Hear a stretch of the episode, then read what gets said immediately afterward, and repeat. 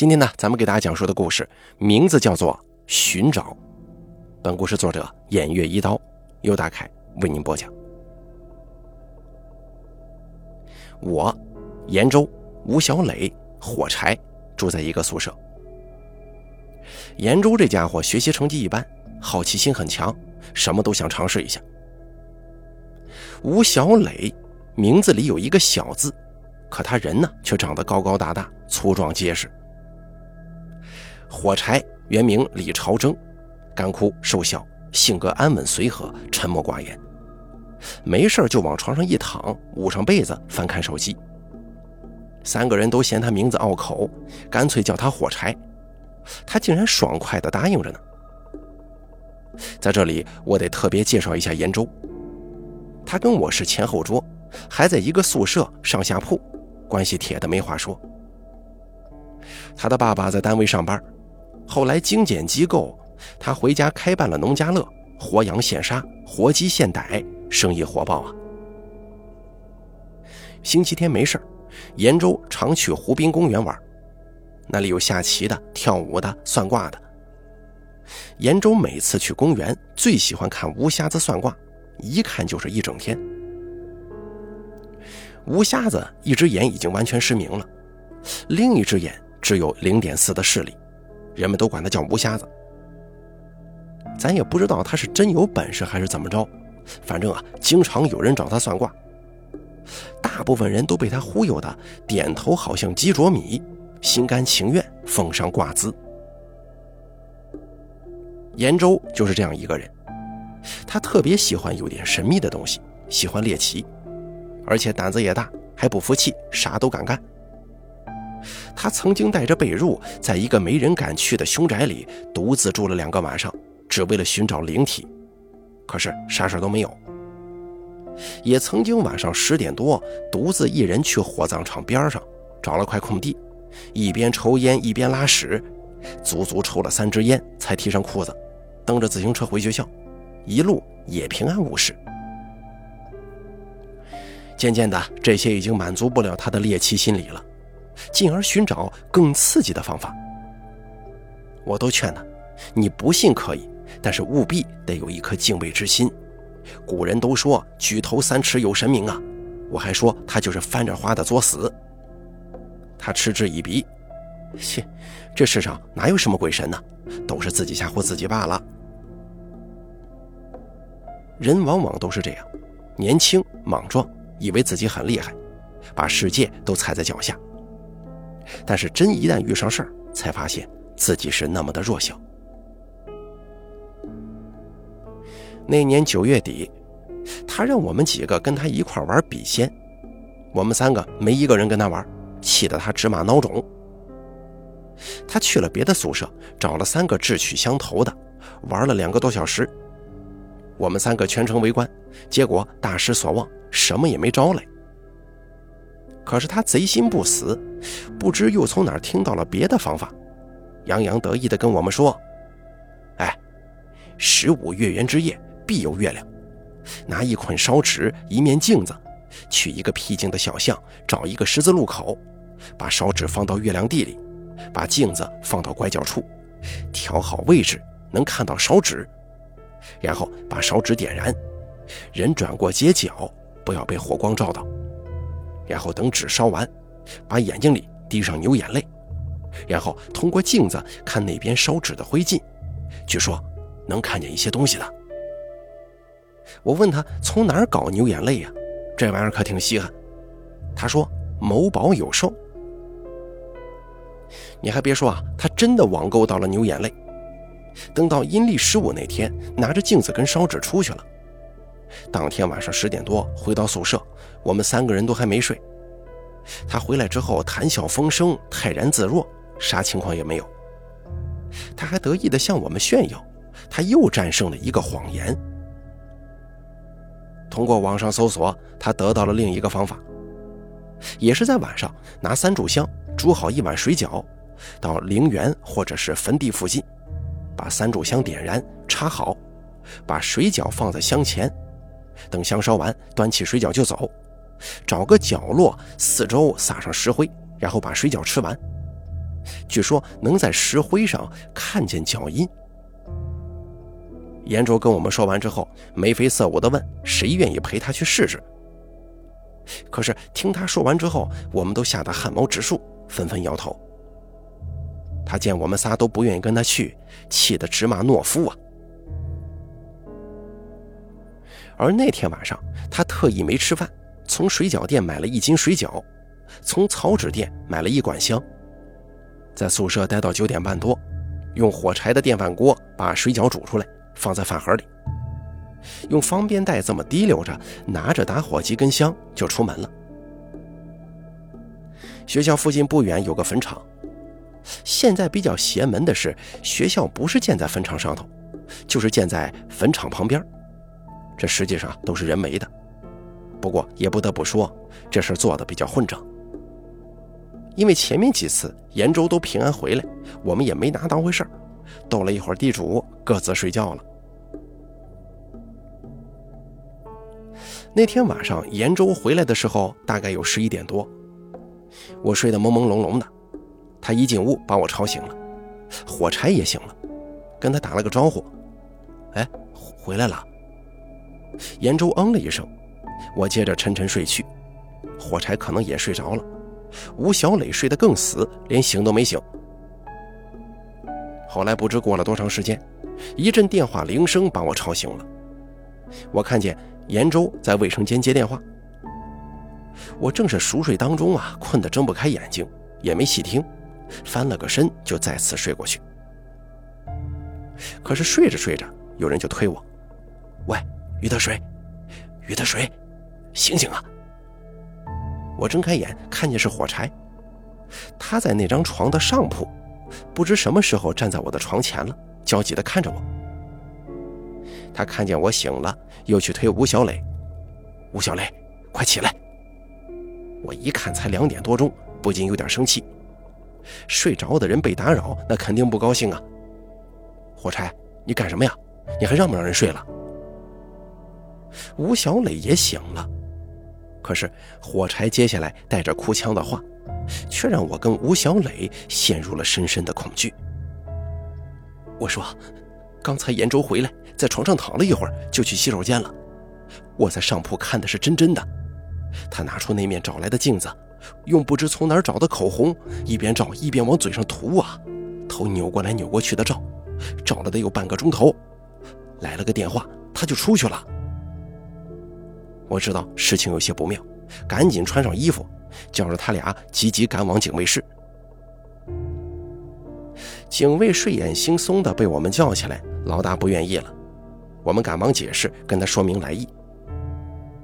他听完之后就说：“啊，刚才是有个学生出去了，我给他开的门，也没太注意呀。他说有东西落在校外了。”我跟火柴、吴小磊急忙往外跑，想出去找严州。警卫叫住了我们仨：“同学，你的朋友有点奇怪。”别的人让我开门都是陪着笑脸，可他脸上一点表情都没有啊！三个人不敢分开找，沿着学校附近的路一边喊一边找，但是徒劳无功。火柴突然想起给他打电话，结果电话竟然打通了，但是里面的声音更加深了我们三人的恐惧。没有人说话，只有若隐若现的锣鼓声。仿佛是婚礼上敲打的。虽然锣鼓声比较喜庆，但在我们听来却是那么的诡异，那么的令人胆寒。后来三个人一直找到天亮，最后垂头丧气地回到了学校。第二天一早，班主任来到学校，我们仨立刻去找到班主任，跟他说了事情的来龙去脉。班主任跟我们马上去了警卫室，要求查看昨天晚上的监控录像。在录像当中，我们看到严州提着方便袋出去了，然后一个多小时又提着回来，然后大约过了两个小时，他又直挺挺的出去了，走路的姿势有点异常，但是看不出什么问题。警卫说：“行了，就看到这儿吧，实在不行就报警吧。”话音刚落地。火柴指着屏幕，大声惊呼道：“哎，那是什么？我们一看，视频正常，可是火柴却哆嗦着，几乎说不出话来。倒倒回去，倒回去看。警卫把录像倒了回去，我们看见了令人毛骨悚然的一幕：一个穿着红裙子的女人，在延州刚出去之后不久，从视频的右上角抬着头，跟在延州的后面，爬出去了。延州失踪了，班主任通知了家里，然后报了案。他的父母很快赶到了学校，派出所方面、学校方面，还有他家里人，一共三十多口子人分头去寻找，找了整整三天呢。最后，在一个废弃的地下仓库里找到了他。这个地下仓库原来是个水果贩子放水果的地方，后来要拆迁，水果贩子搬走了。可能是拆迁手续没办好吧，房子都腾空了，一直也没拆。当时是我跟吴小磊发现的他，那里垃圾遍地，粪便到处都是，两扇破烂的木门虚掩着。找到他的时候，吴小磊在外头大喊：“严州，严州！”接着听见严州那想喊却微弱的声音答应，又听见玻璃杯破碎的声音。吴小磊推开木门，拿手电朝里一照，大喊一声：“哎，在这儿呢！”等到我跟吴小磊进入地下室，看到的却是让人惊悚的一幕。只见严州躺在一个瓷砖贴面的石台上，佝偻着身子，手机搁在脑袋旁边。他的前方是三支熄灭的蜡烛，还有三支烧完掉的香，三个小碟，碟子里分别放了苹果。饼干和肉，碟子中间是碗筷跟酒杯。手电筒照在他脸上，只见他委屈的眼泪扑簌簌的往下掉，张嘴想说话，却只能发出呀呀的声音，都瘦得脱了形了。我跟吴小磊不由分说，抬起他就往外走，接着给严州的爸妈打电话。严州的爸妈来到之后，七手八脚的把他抬上车，赶紧送往医院。后来医生给严州输上液，严州还是不能说话，只能发出几个简单的音节。特别是看见他妈妈之后，更是万分委屈，泪流不止。一会儿功夫，可能输液的里面有镇静剂的成分吧，严州睡着了。这一下午也没事儿严州睡得很沉，应该是有段时间没休息好。哎呀，看到最要好的朋友变成了这个样子，我心中很不是滋味，也很自责。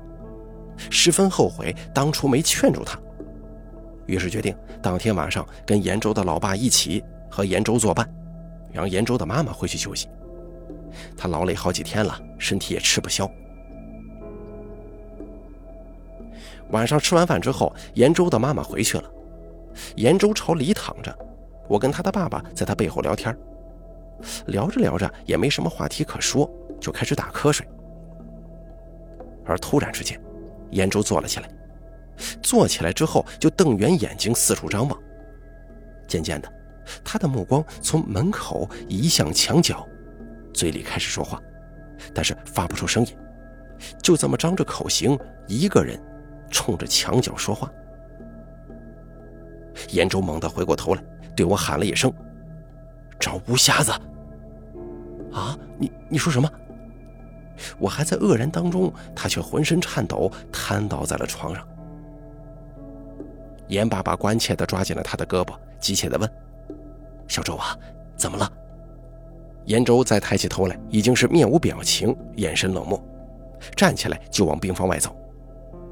严周的爸爸急忙拖住他，对我喊道：“快叫大夫！”我叫来了医生，医生一看情况不对，立刻给扎了一针镇静剂。严州拼命挣扎，力气逐渐变小，最后软了下去，睡着了。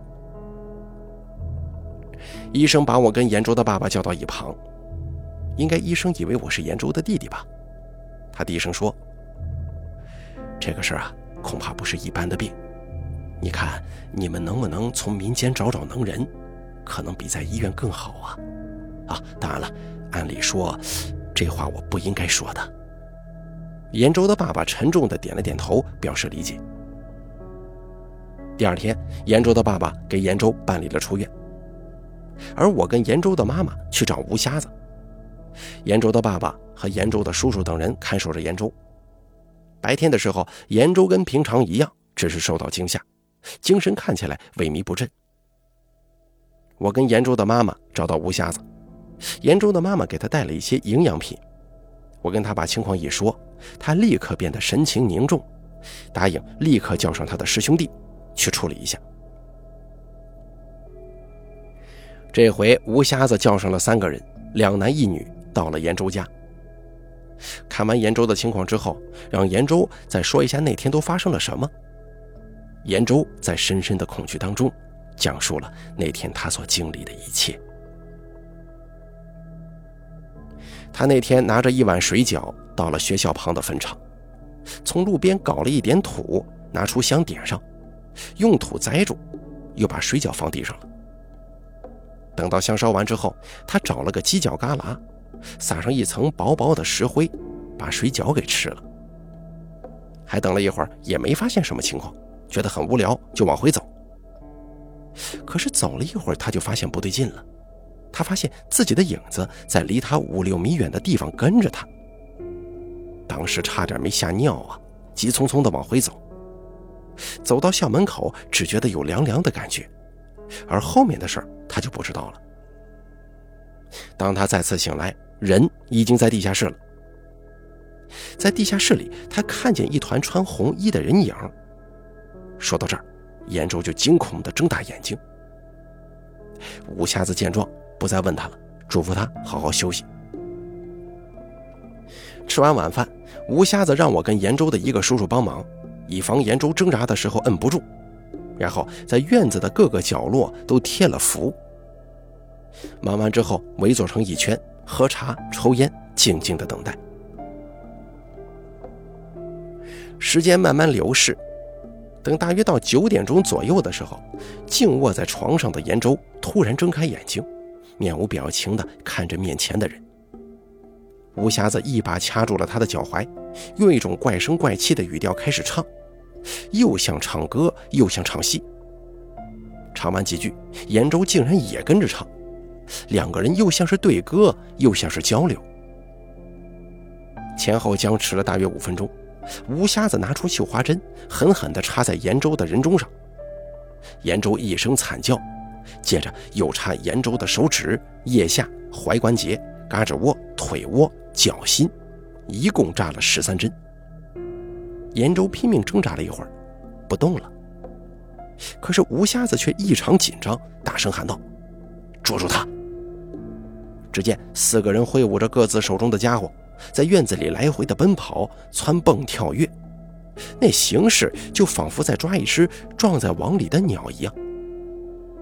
折腾了足足有十几分钟，四人围拢在自来水旁边。吴瞎子拿出一个瓷制的葫芦，打开盖来回晃，晃了一会儿，大喝一声“好”，接着盖上盖子，贴上符纸，用绳子扎紧，四个人就瘫坐在地上了。当天晚上，严州的爸爸让厨师做了菜送到家里，把吴瞎子跟他的师兄师妹让到上座，开始吃饭。吃着呢，就问他怎么回事。吴瞎子讲了一个非常悲惨的故事。他说，父严州深的是一个红衣厉鬼，从小就跟继母生活在一起，继母对他非打即骂，而父亲是个酒鬼，根本不管不问。继母在他十九岁的时候给他定了婚事，男方是一个家里有点钱的跛子，跛子父母给继母一笔不菲的彩礼，就把婚事给定了。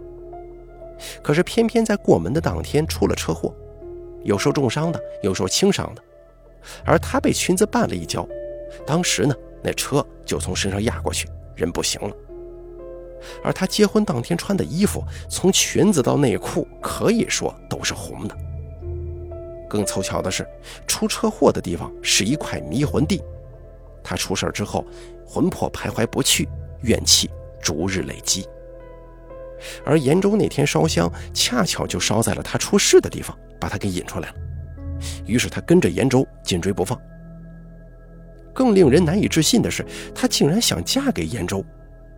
不过好在他已经被我装进葫芦里了，只要把葫芦放在稳妥的地方，孩子就没事了。”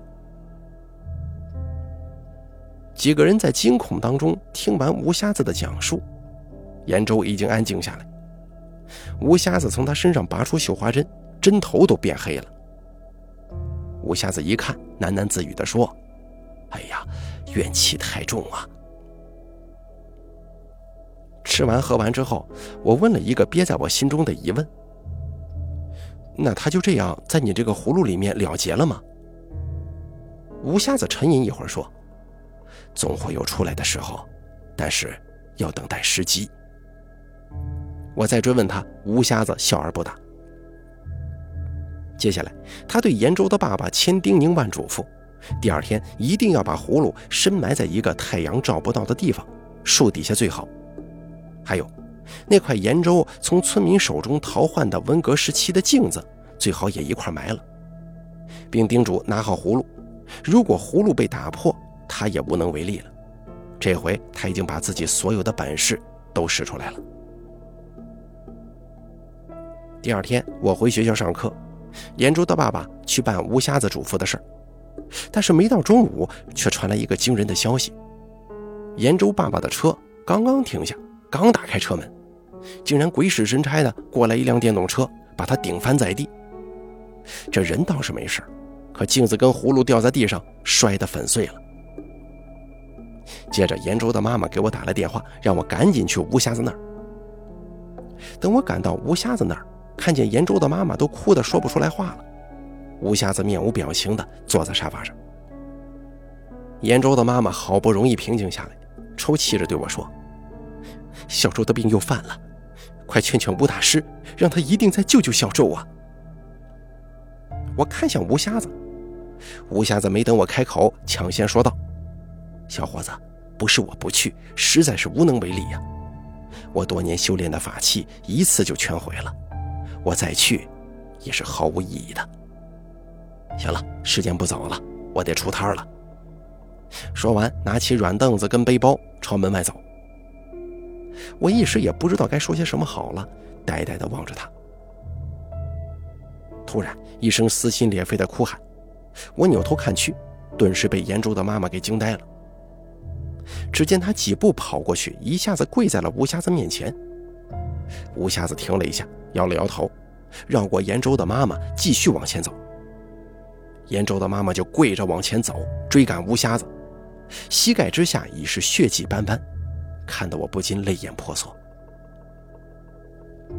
吴瞎子犹豫了一会儿，缓缓转过头，对严州的妈妈说：“去大鹏面馆，面馆老板或许能帮上你的。”说完，径直走了。呆立片刻之后，我跟严珠的妈妈立刻驱车赶赴大鹏面馆。到了面馆之后，老板不在，去买菜了。我跟严州的妈妈心急如焚，等在店里。十五分钟之后，一个三十岁左右的少妇走了进来。店员见她进来，跟她耳语几句，她朝我和严州妈妈这边看，我也看她。接着他朝我俩走来，我俩看着他也不知什么意思。他走到我俩跟前之后站住了，问道：“你二位找我有什么事儿吗？”我们俩面面相觑，老大一会儿才反应过来，原来吴瞎子说的老板竟然是他。我满腹狐疑的跟他说了发生在严州身上的事儿。他听完以后看了看严州的妈妈，沉吟一会儿说道。你们可能找错人了吧？说完，转身去车上提溜菜下来，然后拿进后厨。我跟严州的妈妈呆坐良久，二人心情沉重，默默地往外走。还没走出门口，严州的母亲晃了两晃，一头栽倒在地，吓得我一边叫喊着她，一边伸手去扶。面馆老板也跑了过来，一起把她扶到凳子上坐下。从口袋里拿出一个小盒子，打开之后用手指蘸了蘸，抹在严州妈妈的太阳穴上。严州妈妈缓缓醒转，抑制不住的抽泣起来。哎呀，这事儿啊，本不该我管的，管了这事儿我挺麻烦的。可怜天下父母心。走，我跟你们去一趟吧。听到面馆老板这么说，严州的妈妈才松了口气，逐渐止住悲声。老板安排好面馆工作，去后头拿了一个包，跟我俩一块儿赶往严州的家。在车上，他做了自我介绍，他姓申，让我叫他申姐。然后又对我们说：“今天我过去做的事儿，记住，不论任何人都不要透露半个字，否则……”他没有再说下去，但我跟严州的妈妈已经不约而同的狂点头，赶忙答应。半个多小时之后，我们赶到了严州的家。等到从车上下来，严州的爸爸跟叔叔都用惊讶的目光看着我们三个人，猜不透我们领着一个少妇来做什么。严州还是躺在床上，没什么表情，看不出他在想些什么。沈姐进了屋，也没说话，只是冷冷地看了严州一眼。立刻，严州目光当中就流露出了恐惧和惊慌，身体慢慢的往角落里缩。申姐让严州的爸爸跟叔叔们都出去，只留下我跟严州的妈妈。申姐张嘴跟严州说话，却不发出声音，而严州也是嘴唇蠕动，似有所语。申姐突然脸色一变，咬了咬牙。似乎下定决心，从包里拿出一个物件。我看到他拿出来的竟是一件古老的乐器，笙，有巴掌这么大，油光锃亮，极为精致，应该是专门找人制作的，还用金属做的吹嘴。他把声拿出来，话不多说，一下把最长的那根管子顶在严州的咽喉上。严州惊恐的挣扎，却没有力气。绝望地张大嘴巴，发不出声音。申姐把嘴对准了生的吹嘴，轻轻吹了一下，严州发出一阵惨烈的尖叫，人也一下子软了下去。申姐拿出一个木盒，打开盒盖，仿佛用手捏着一个东西放进盒里，又盖上了盖子，接着松了口气。回头，他把木盒交给严州的妈妈，说道。行了，收在里面了，可以找个地方深埋，也可以花点钱请慈光寺的住持超度一下，最好是超度，这个永无后患的。严卓的妈妈千恩万谢，收好小何留他吃饭，可是人家拒绝了，说店里忙，人手又不够。拿钱给他，他也是一分不要，只要求尽快把自己送回去。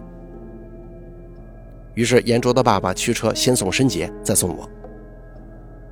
强烈的好奇心驱使我在大棚面馆下了车，让严卓的爸爸回去。我帮着申杰忙活了一个饭点儿。最后，我还给他买了一包泰山软包烟，他这才对我透了一点底，说是那把精致的笙是一根多年的枣木，枣木经过九雷轰顶、雷火焚烧，再由一个乐器大师精心制作。是可遇不可求的上等法器，对于灵体来说，就像一把威势极大、杀气腾腾的鬼头刀，砍在身上非死即伤。那天看到严州的时候，本想说服上身的灵体早早超度，可没想到他竟然不听不信，非得缠住严州，要生死一起。无奈只好对他动粗，把他抓了。听完他的话之后，我还有个疑问：沈姐，像你这么年纪轻轻的，怎么会做这个呢？他笑了笑说：“老汉、老婆婆、中年人、大学生、小闺女，都能做阴差的。”什么？阴差？延州休养了一个月，恢复了健康，只是那段往事，他不愿再回忆了。那看不见的伤疤。可是，一触就痛啊！好了，寻找的故事咱们就说到这儿了。感谢您的收听，本故事由大凯为您播讲，作者偃月一刀。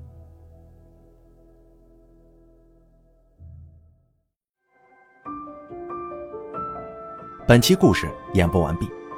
想要了解大凯更多的精彩内容，敬请关注微信公众账号“大凯说”。感谢您的收听。